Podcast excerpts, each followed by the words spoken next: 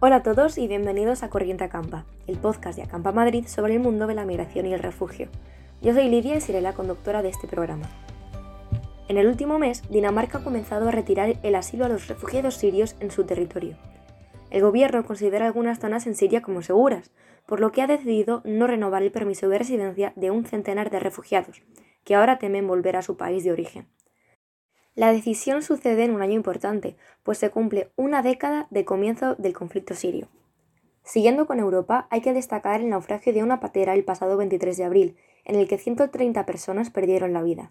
Las organizaciones humanitarias señalan la inacción de la Unión Europea y los guardacostas de Libia, que ignoraron la situación de estos migrantes.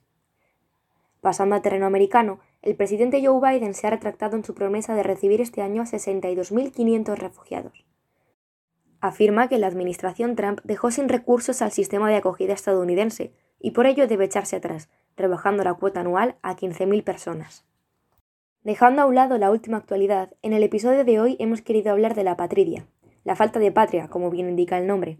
Según el derecho internacional, una pátrida es una persona que no es reconocida por ningún país como ciudadano, es decir, una persona que no tiene nacionalidad. Puede ser difícil ver dónde está el problema aquí, pero la nacionalidad va ligada a muchos aspectos de nuestra vida. No poder reconocerte como ciudadano de un Estado implica no poder trabajar, no tener acceso a la educación, a la atención médica. En definitiva, implica carecer de muchos derechos básicos, o al menos tenerlos muy limitados. Entre las causas de la patridia encontramos la transferencia de un territorio a otro Estado o de la soberanía, la prohibición de algunos estados a unos grupos en concreto a que transmitan su nacionalidad o ciertos problemas administrativos o legislativos. Para hablar del tema, tengo conmigo a dos nuevos miembros de Acampa Madrid. Hoy me acompañan Ivette Saiz. Hola, ¿qué tal? Y Silvia Villaverde. Buenas tardes. ¿Qué tal, chicas? ¿Cómo estáis? Pues la verdad es que muy bien. ¿Y tú, Silvia, cómo estás? sí, muy bien y con muchas ganas de hablar de este tema. Estupendo. Eh, bueno, pequeño aviso para quien nos esté escuchando, nosotras no somos unas expertas del tema, pero como buenas investigadoras y periodistas hemos estado buscando información, leyendo eh, todo lo que hemos encontrado y más, y aquí estamos informadas para hablaros del tema, pero si cometemos algún error, por favor, comprended que no somos aquí expertas de nada. Eh, bueno, chicas, para empezar me gustaría saber un poco qué es lo que más os ha chocado de este tema a la hora de leer información. Pues a mí personalmente me ha llamado mucho la atención la apatridia infantil porque los niños son los más afectados por este problema. Y es que, por ejemplo, un dato que me ha chocado mucho es que cada 10 minutos nace un niño apátrida en alguna parte del mundo. Y es que esto sucede en todo el mundo, no es algo que solo suceda en algunos países. Y muchas veces a los niños apátridas se les llama eh, niños invisibles, porque a efectos legales, como no son nacionales de ningún país y no están reconocidos en ninguno, es como si no existieran. Y esto les plantea muchísimos problemas para el desarrollo de su vida y para su educación también, porque como niños hay países en los que eh, no pueden acceder a, una educación porque no son reconocidos como nacionales de ese país o, por ejemplo, también para recibir atención médica. En más de 30 países es necesaria eh, documentación que estos niños no tienen en ningún momento. Y es que muchas veces son niños que nacen en el exilio o en zonas de conflicto y eso aumenta el riesgo de que sean apátridas porque su nacimiento por estos problemas en los que, en los que nacen estas, estas zonas no queda registrado y al final de cara al futuro eso les puede plantear problemas, como he dicho, para la educación, pero también cuando van siendo más mayores, para, incluso para encontrar un empleo. Y me llamó mucho la atención un estudio que leí eh, de, de ACNUR en 2015 sobre la patridia infantil, que contaba historias de diferentes niños y muchos de ellos hablaban de que sentían que eh, tenían las puertas cerradas del mundo porque al final todos esos sueños o ambiciones que tenían pues no las podían cumplir. Al final, si pensamos todos cuando somos pequeños, decimos, yo quiero ser futbolista, yo quiero ser periodista, yo quiero ser un montón de cosas. Y esos niños incluso llegaban a no poder hacer bachillerato, no poder llegar a la universidad, no poder viajar porque no tienen documentación para, para viajar. Entonces a mí eso personalmente me, me ha tocado bastante. No sé vosotras si habéis leído sobre esto o qué os ha llamado la atención. Sí, la verdad es que eh, lo, los, lo de los niños me parece increíble. Son un tercio, juraría, de la población apátrida. Y tiene mucho que ver con esa prohibición que decía al principio, que hacen los estados a la hora de quién pasa la nacionalidad y quién no. Porque, por ejemplo, en 25 países eh, la propia legislación o prohíbe directamente o limita a las mujeres a transmitir la nacionalidad de su nacionalidad a sus hijos. Y eso hace que muchos niños, pues al final, se queden en situación de apatridia. Eh, por ejemplo, en siete en concreto, Kuwait, Irán, el Líbano, Qatar, Somalia, Brunei y Suazilandia, la mujer no puede pasar la nacionalidad a su hijo, con muy contadas, muy, muy contadas excepciones, y en otros o no puede directamente o tiene muchísimas limitaciones a la hora de pasarla. Y lo mismo ocurre con los padres a veces cuando tienen hijos fuera del matrimonio. En ese caso, los niños no pueden tener su nacionalidad y se quedan en situación de apatridia.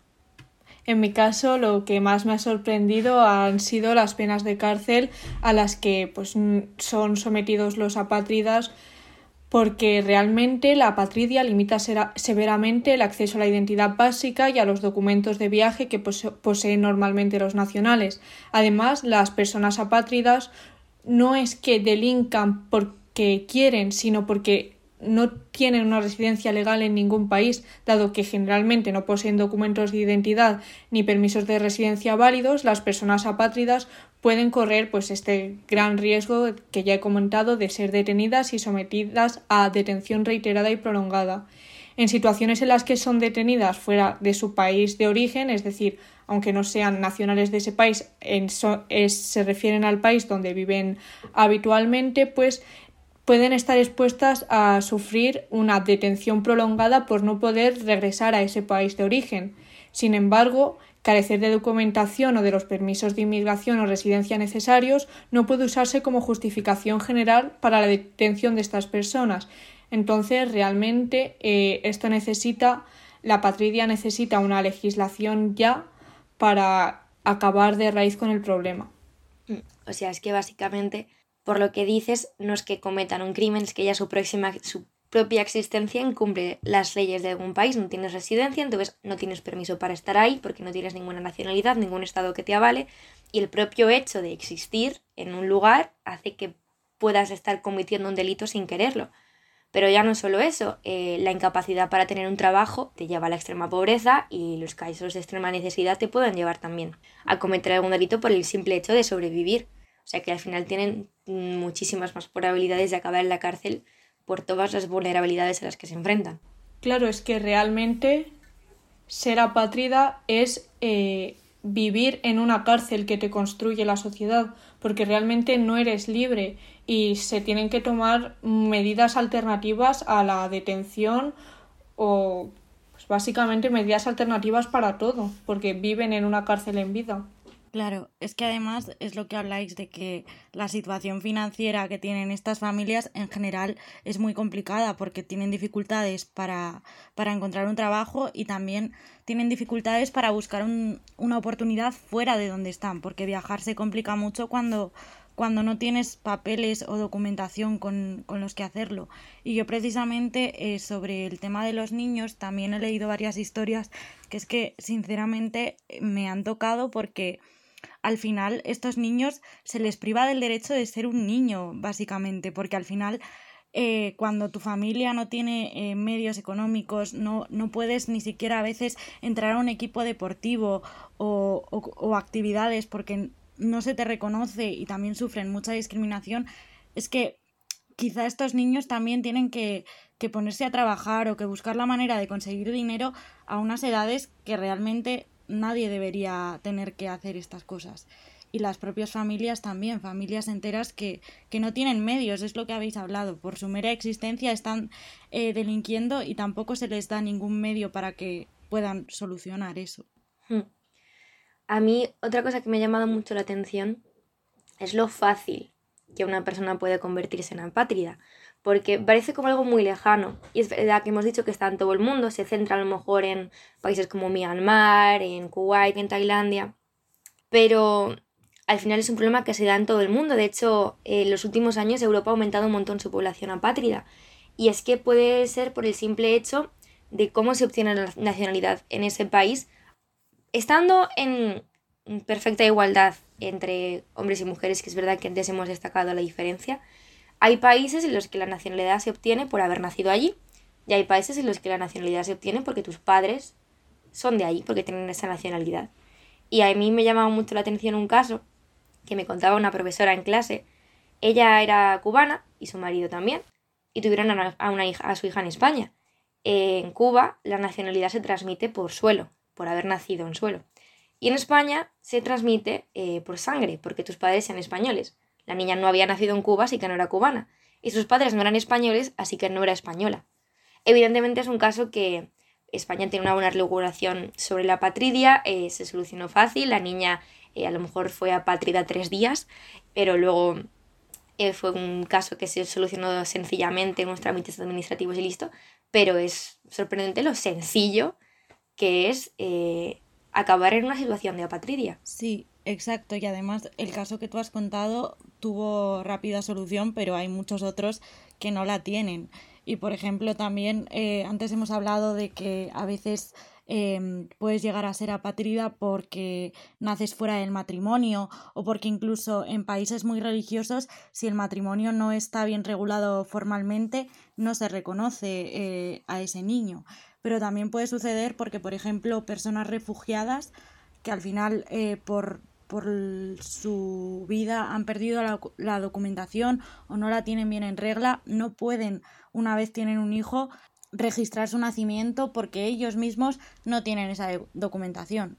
Al final son tantos casos y puedes eh, acabar en esa situación de tantas maneras que yo misma no era consciente hasta que me puse a investigar sobre este tema. Es algo muy desconocido. De hecho, ese problema de registro, digamos, hace que sea muy difícil saber cuántos apátridas hay en el mundo.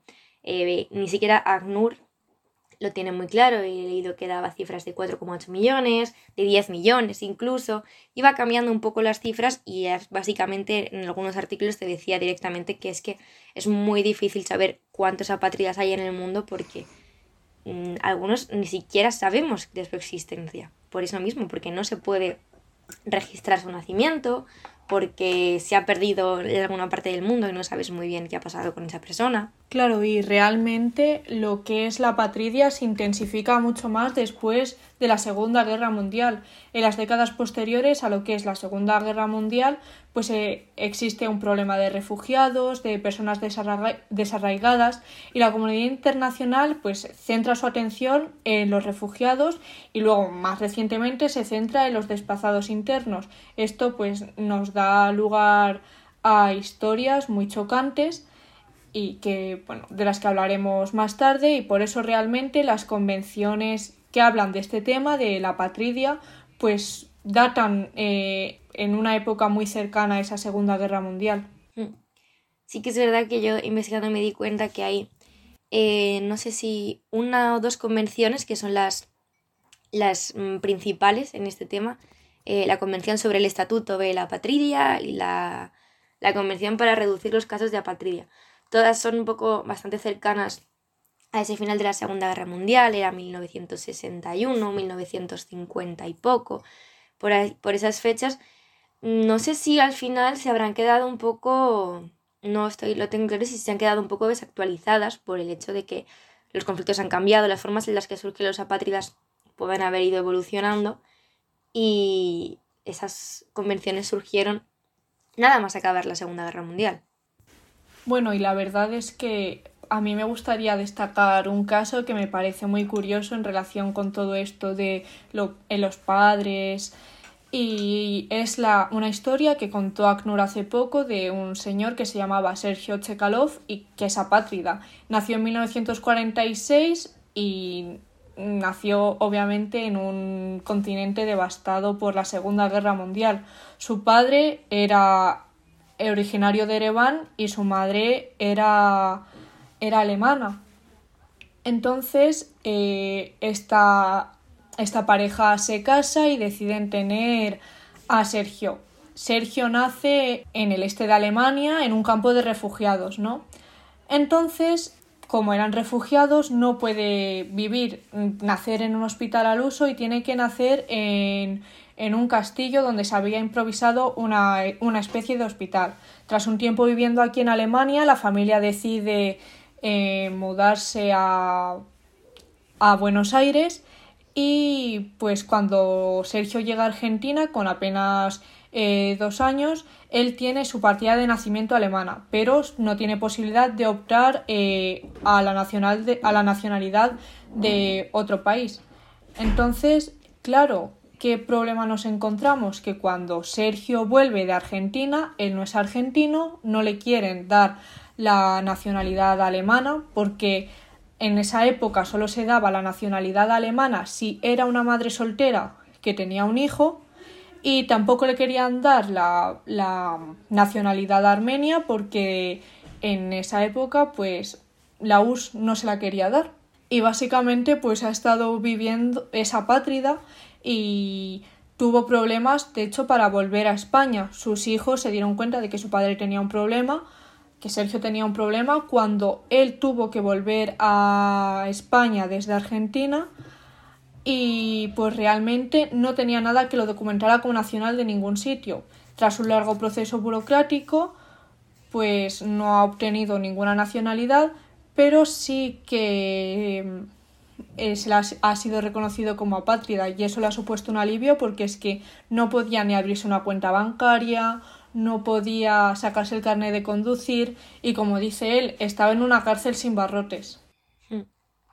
Sí que es cierto que, como dices, ya solo el hecho al menos de que te reconozcan como apátrida ya hace, ya hace algo. España es uno de los países que se merece un pequeño aplauso. España es un poco de los, uno de los pocos países que tiene una, una especie de procedimiento para poder ser reconocido como apátrida. Y ya solo, al menos, igual no tienes una nacionalidad en concreto, pero al menos existes, eres apátrida, te reconocemos, estás aquí y ya puedes empezar a o a pedir una nacionalidad o al menos a poder, cuanto menos, abrir ciertos trámites que ni siquiera sin eso podrías. Claro, es justo lo que habéis dicho, que al final el reconocimiento, aunque simplemente sea el ser apátrida, ya te abre alguna puerta que antes tenías completamente cerradas. Pero a mí sinceramente me ha impresionado esta historia porque al final pensar que esto es algo que se remonta a la Segunda Guerra Mundial y que desde entonces haya estado tantos años viviendo con este problema, al final es lo que hemos dicho, como si no existieras. Entonces, me imagino lo difícil que lo ha tenido para, para moverse, para, para un montón de cosas, para un montón de cosas cotidianas que sin darnos cuenta necesitamos ser reconocidos a nivel administrativo, a nivel legal. Y, y, estas personas no lo son. El, el ejemplo que ha puesto Ivette de abrir una cuenta bancaria. Eh, no, no lo pensamos, pero, pero son cosas que necesitamos en el día a día, ya no solo viajar, que, que no es algo que hagamos todos los días, pero esa libertad Claro, es que hay muchísimas cosas en las que, aunque no lo pensemos, necesitamos la nacionalidad solo para que se lleven adelante o se pueda empezar a hacer algo con ello. Es que es eso, abrir una cuenta del banco, eh, ponerte en un, a estudiar cualquier curso, cualquier grado, ir al hospital, simplemente cualquier pequeño trámite necesita de una nacionalidad. Poder optar a ayudas económicas, por ejemplo, eh, becas o, o un montón de otras cosas, el paro, hay un montón de cosas que, que es que si no estás reconocido no puedes hacer, es como si estuvieras viviendo y nadie mm, reconociera que estás vivo. Es, esa frase, el estar muerto en vida, que suena muy exagerada, pero en realidad no lo es.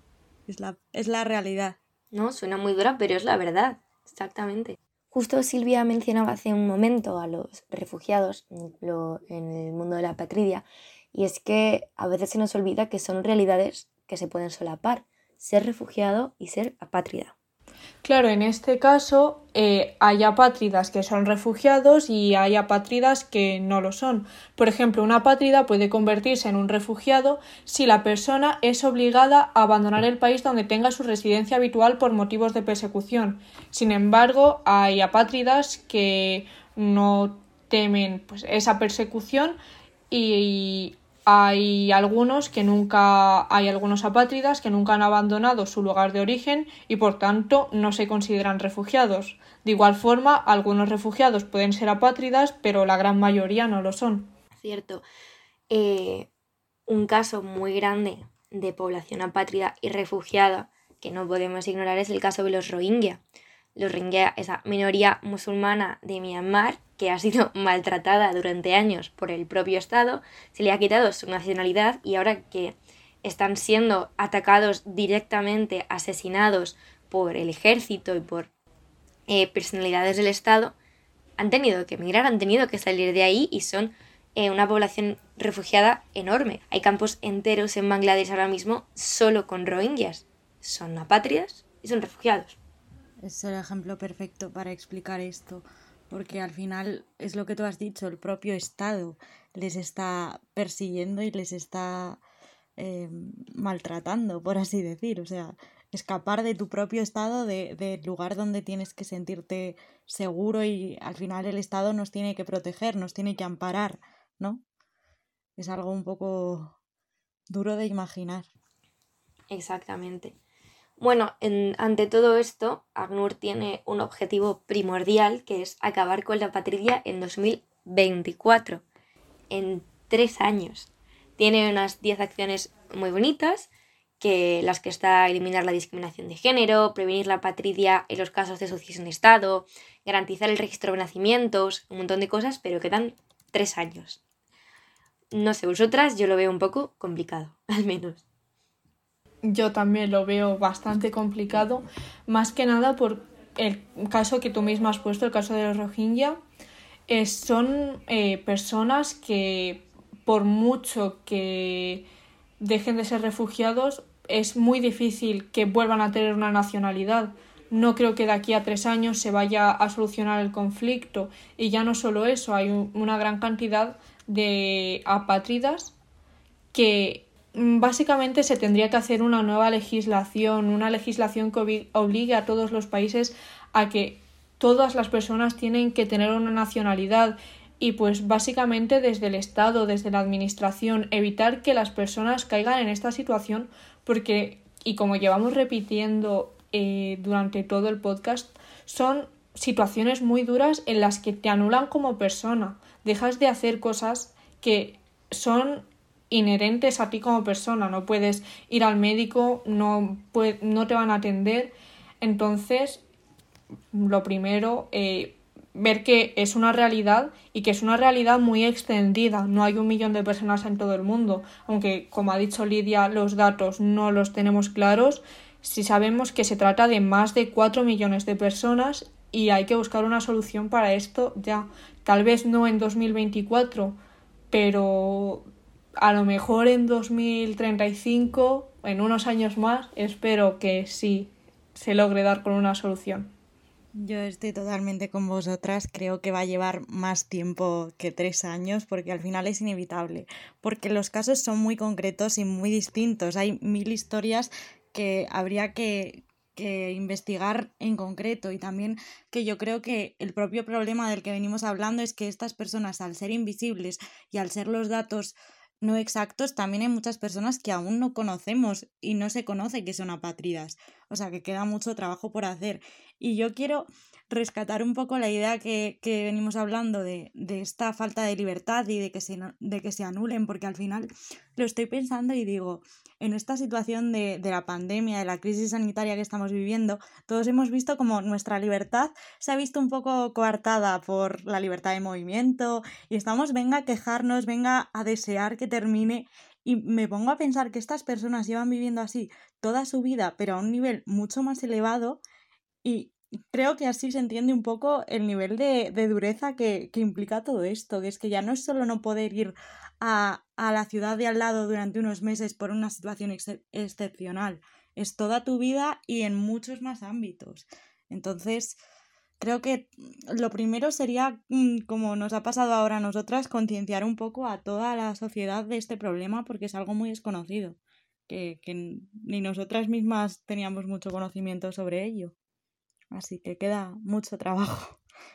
queda mucho trabajo por hacer, más todavía si pensamos que la convención no ha sido firmada por todos los estados, ni de lejos, quedan muchísimos, eh, y que al final surge como todos los como todos los objetivos un poco que se marcan internacionalmente, se ponen una fecha límite que nunca se va a cumplir y que algún día llegaremos, pero se sabe que todavía queda trabajo. Al menos es una forma un poco de empujarnos a trabajar y de, de conseguir empezar por algo. Sí, bueno, y el hecho de reconocer que es un problema y que existe ya es un paso importante.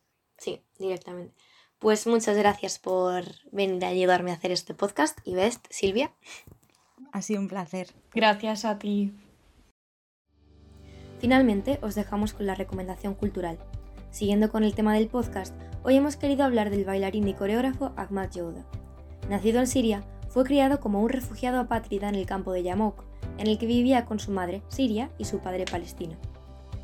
Durante la guerra civil, trabajó con la asociación SOS Children's Villages Siria, haciendo shows de danza para recaudar fondos.